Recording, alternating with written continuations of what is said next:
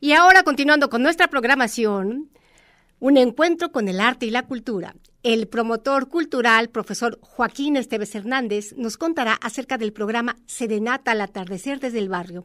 Esa música tan linda, originaria de España e Italia, surgida ahí por el siglo XVII y que tiene como instrumento principal a la guitarra, en muchos casos asociada esta música al romanticismo. ¿Qué nos puede contar, profesor Joaquín, acerca de esta linda música? Hola, muy buenas tardes, Elvira. ¿Qué tal, maestro? Por la atención de recibirme en tu programa. Qué gusto. Esta es su casa, maestro. Elvira, y pues bueno, vamos a anunciarle a nuestros radioescuchas y televidentes, pues todo lo que tenemos preparado para la serenata atardecer desde el barrio, en coordinación de por parte de la Vicerrectoría de Extensión y Difusión de la Cultura que dirige el maestro José Carlos Bernal Suárez. Muchas gracias por este, la atención.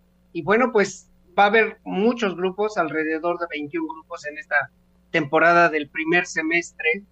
Eh, vamos a iniciar fuertemente con la rondalla Sentimiento Juvenil.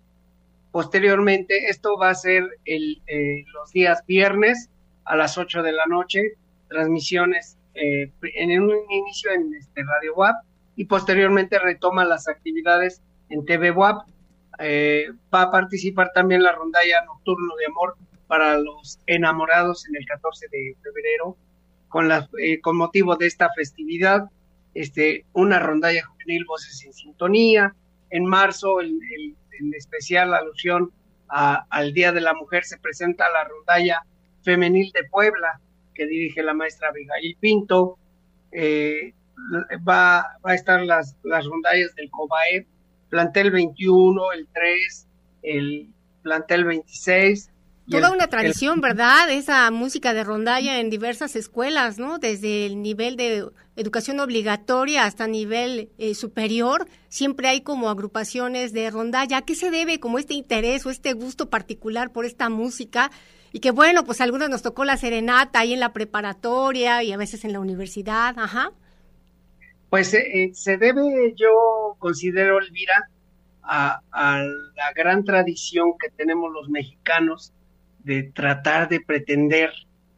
En inicio son las serenatas, como bien lo dijiste. Posteriormente presentar un trabajo vocal con armonías, eh, situados en, en, influencia de los tríos, de grupos musicales, y, y empieza a trascender en los jóvenes este gusto por la música. Posteriormente ya los más grandes pues vamos haciendo escuela y, vamos este, transmitiendo ese gusto de esta música que, que tiene mucha aceptación en el público. Y, pues gracias a la coordinación del maestro Marco Antonio Durán, que está en Espacio 14, él, él nos ha apoyado mucho para... Ah, un promotor cultural, el maestro Toño, tenemos unos ayeres de conocerlo y pues sabemos que ha trabajado incansablemente por el arte y la cultura. Y es, entonces, este, pues nos ha permitido a las rondallas poder participar en, en este tipo de conciertos. Inicialmente, pues causaba un poco de dudas el hecho de que, pues, no era muy conocido el medio. Pero... ¿Será? Pues, es que, hijo, hace unas dos, casi tres décadas, sí, en Casa de la Cultura con el profesor Reyes, sí había todo un movimiento de rondallas que, bueno, después ya no se le dio continuidad, pero no sé si son como olas, ¿no? Que de pronto tiene como una gran representatividad algún estilo de música y de pronto a lo mejor no, no es como tan visible, no sé si tenga algo que ver con eso, pero en realidad la música de rondalla tiene una tradición pues centenaria. Precisamente, Elvira, desde allí viene la, la situación. Tuve el gusto de conocer al profesor Reyes y, muchas veces colaboró aquí en Espacio 14. Mm, sí, el profesor es maravilloso. Para poder este, transmitir ese gusto de la música. Y, bueno, pues obtuvimos buenos resultados porque pues la misma universidad se dio cuenta que, que este, este tipo de grupos eh, tienen cierto peso en el gusto de la gente. Eh, debo comentarte que, por ejemplo, se inició en la gestión cuando era vicerectora nuestra actual rectora, la doctora Lilia Cedillo. Eh, ella fue la que dio el banderazo del primer concurso de rondallas universitario. Qué maravilla. Cuando ella era vicerectora. Entonces, este, fue, nació ahí el gusto de las rondallas y empezó a posicionarse gracias al apoyo de todas las autoridades que forman nuestra máxima casa de estudios. Es lo que ha logrado eh, el trabajo y la perseverancia de tratar de entrar en el gusto del público. No, indudablemente sin el cobijo, sin el compromiso de nuestras autoridades y todo lo que implica el gran universo universitario, pues no estaríamos aquí hablando precisamente de estos temas. Pues no sé si tenga algo más que compartir, maestro.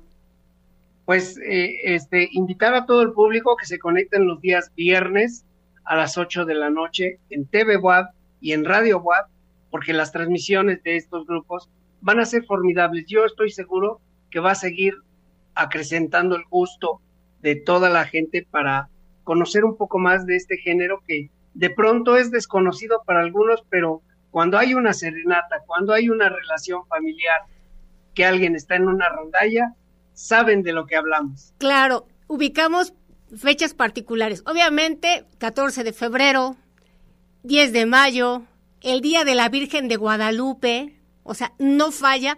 No sé, ¿nos podría hablar un poco del repertorio? Porque siempre están, o sea, bueno, recordamos por ahí una de las típicas de rondalla, ¿no? La de Gwendolyn, por ejemplo, ¿no? O sea, entre otras. ¿Nos podría hablar un poco de, de las que son, como se dice popularmente, de cajón? Ajá. Bueno, hoy día eh, las rondallas, principalmente de Puebla, se, se basan en el bolero y en la canción, este, en la balada romántica no sin dejar perder de vista, por ejemplo, una de las que participan en el programa, la Rondalla Maus, interpreta un merengue. Ay, qué bien. interpretan canciones como suavemente, de repente, ¿no? Este, no se pierde la tradición, por ejemplo, con estudiantil universitaria que toca guapangos excelentemente. Este, es que dejar fuera rondalla, voces en sintonía, canciones modernas, covers en inglés, que los transmitió al español. Y de veras suenan muy bonito. Tocan Billie Jean, por ejemplo. Tú no te la esto quiere decir que se ha ido diversificando el repertorio de la rondalla y eso es muy interesante porque para nuestros radioescuchas, para nuestros televidentes, de pronto ver como todas las posibilidades que tiene este lenguaje universal que es la música y uno de pronto podría como encajonar cierto estilo a determinada, digamos, determinado repertorio, pero con lo que me está mencionando, en realidad lo que vemos es que el diapasón está bastante expandido y esto es una manera también de integrar a los jóvenes pues en la formación musical, en la cultura musical, en educar el oído. ¿Qué más nos puede contar acerca de todas estas experiencias que tiene con estos diversos grupos, los repertorios, eh, cómo se está haciendo de alguna manera en este espacio 14 un semillero. Sí, pues este, afortunadamente en espacio 14 eh, los, los compañeros de las rondallas ya lo ven como algo de casa.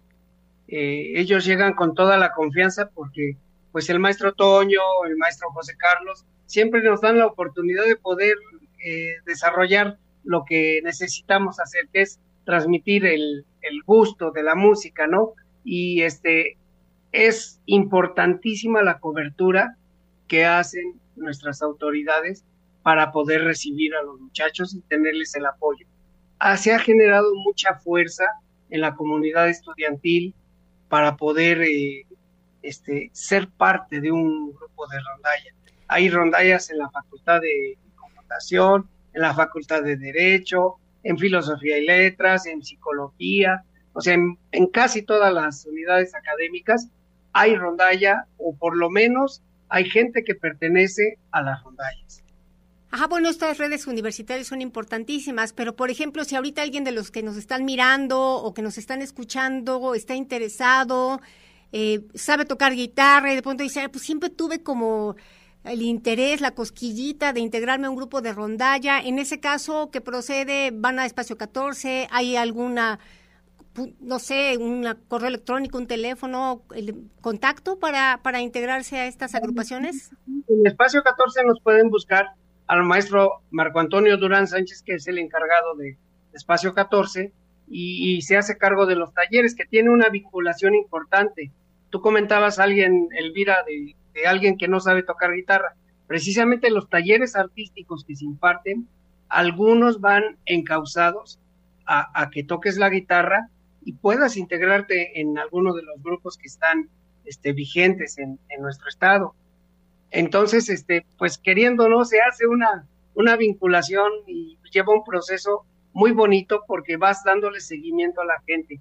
Y hemos, este, pues, colocado a varios chicos en diferentes rondallas y, y han estado felices.